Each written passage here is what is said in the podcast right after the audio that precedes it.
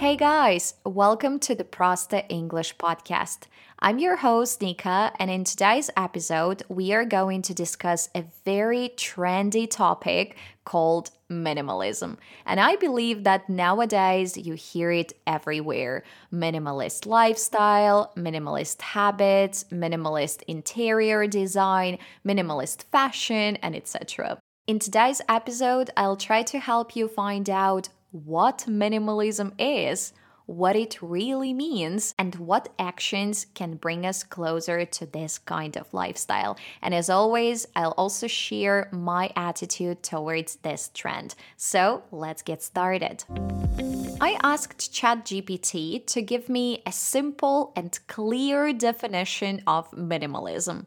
And here is what I got minimalism means living simply by having only what you really need and not getting too many things that can make life complicated. It's also about being happy with less stuff. And this concept can be applied to various aspects of life, including art, design, habits, beauty, and even daily routines.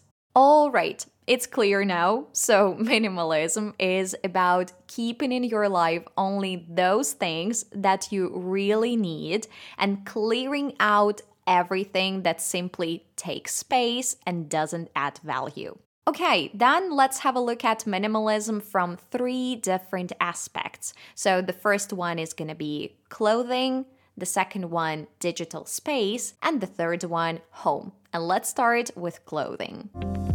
The first step you need to take when discussing minimalism in clothing is sorting your wardrobe. You should look through all your clothes you have and divide them into three categories those that you like and wear, those that you don't wear at all, and those that you don't wear but believe you will start wearing one day.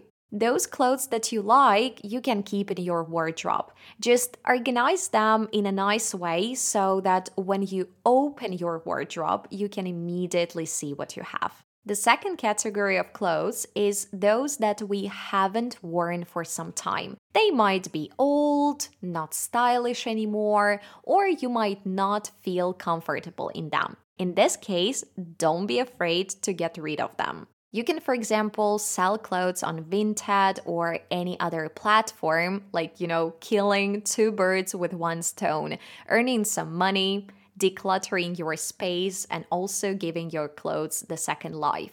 You can also ask your friends or followers on Instagram if they need anything or they like something from what you have. You can also donate those clothes to charity and help people in need or you can bring them to H&M for recycling and get a discount for your next purchases. And now we are moving on to the third category of clothes, those you don't wear but still believe that you will start wearing them one day. You can, for example, put them in a box and give them some time, let's say six months or one year. And if you never open the box during that time, feel free to do the same with them as you did with the clothes from the previous category. Okay, so now we are done with the first step of minimalism in clothes, and it's decluttering your wardrobe. So now let's move on to the second rule, which is to choose quality over quantity. To be honest, I really agree with this rule because nowadays mass market brands often sell cheap clothes of poor quality. And it's very easy to buy them, as you might think. Why do I need to buy a t shirt for 25 euros when I can buy it for just 5 euros?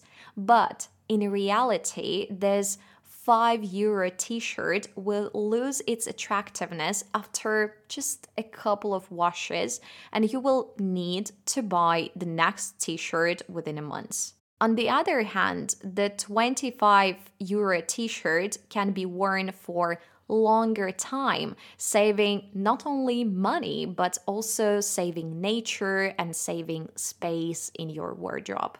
Of course, when I was a student, I used to buy cheap mass market clothes because I had no choice. But now I really think twice before buying, especially basic clothes, the ones which I wear very often, like every day or every second day. And now I often choose to pay more, but to buy a better quality product that will last longer with me.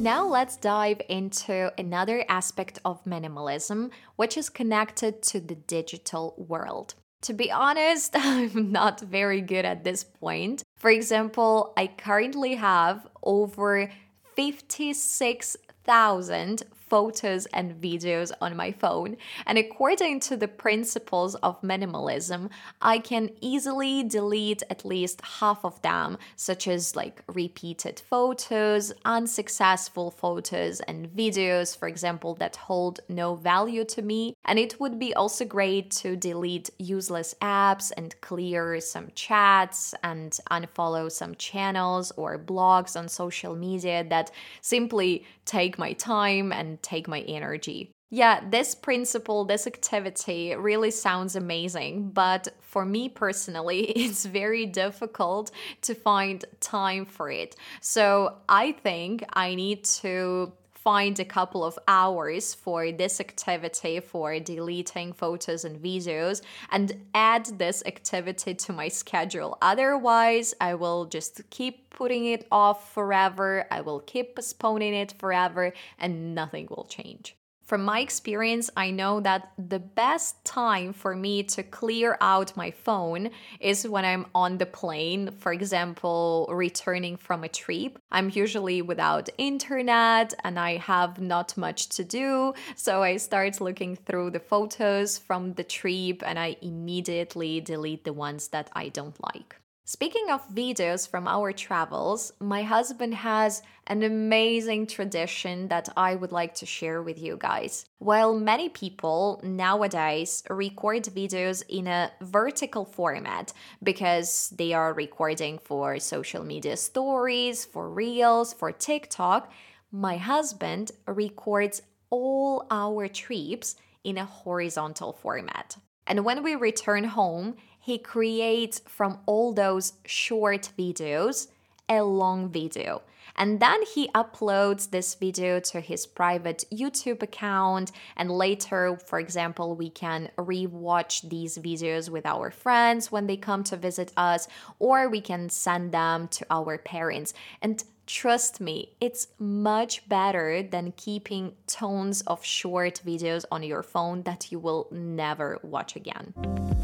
Okay, so the next point that minimalists suggest is to minimize the amount of paper you use. For example, switch from regular notebooks to note taking apps on your phone. Or let's say substitute physical books with ebooks. In my case, I use notes on my phone every single day. I plan my day there. I also write down potential business ideas that come to my mind, also content plan for my stories, and I make there my shopping lists. However, I still cannot imagine my life without physical notebooks because I simply love this act of handwriting. And I have many different notes, for example, for my thoughts, for Polish classes, for classes with my students, for yearly planning, and etc. Talking about books, I've been using my ebook for about six years so far. And at first, I couldn't get used to it. I wanted to feel the real book, the real papers, and it was inconvenient for me that I couldn't highlight some interesting thoughts with a marker or with a pen. But after some time, I really understood that an ebook is perfect. It's like very lightweight and it's small, and I can put it in my bag and go for a walk and I can read it at night when my husband is sleeping. And I don't need to buy paper books every time when I want to read something. Of course, I still buy some paper books, for example, in Polish or in Belarusian or in English, but not as many as I used to buy before.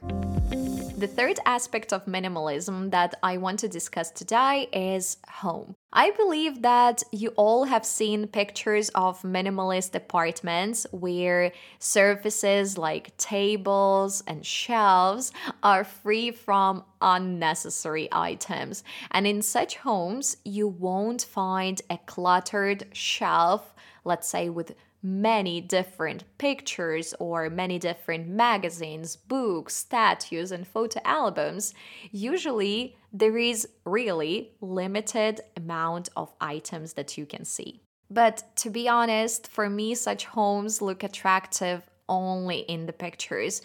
But in reality, such spaces are not lively, they are not real, and they are like a bit fake for me. I don't say that the space should be cramped and should be full of stuff, but it looks cozy when, for example, on the couch you have many different pillows, when you have many different books on the shelves, or some statues from traveling. And I just feel that such homes are warm, they are also snug and welcoming. But the aspect of minimalism that I do appreciate is organizing storage. Sometimes when I open my shelves in the kitchen, in the bathroom, in the living room, I can find many items there that I don't need and that I don't use. In English, we can call it junk or clutter. And it's a great idea to declutter the shelves and to get rid of the things that you don't need. And it makes it easier and quicker to find things when you really need them. And in general, it helps maintain an organized space. I remember a few months ago, my husband and I cleaned out some closed shelves in our current apartment, the one that we are currently renting. And it's funny, but we immediately felt that our home had become more spacious and cleaner. To tell the truth, I believe that real minimalism is something from a fairy tale or maybe something from the world of perfect people. And it's a lifestyle where you have only useful things in your home. And it's when you plan your purchases in advance and you never buy unnecessary items and you keep everything clean and organized. to be honest, I cannot imagine living my life this way. I think it's too boring, it's like too stressful and too limited. But at the same time, we can apply some ideas from minimalism to our imperfect lives. We, for example, can get rid of things we don't need. We can choose quality over quantity and invest more in items that will last longer and think twice before purchasing something and maybe analyzing better whether we really need it or not. That's it for today, guys. Thank you so much for listening to this episode. Please don't forget to follow this podcast not to miss the next episodes. And if you want to learn more about, let's say, my life, please follow my Instagram account and I will be glad to see you there. So keep in touch, everyone. I'll talk to you next week. Bye bye.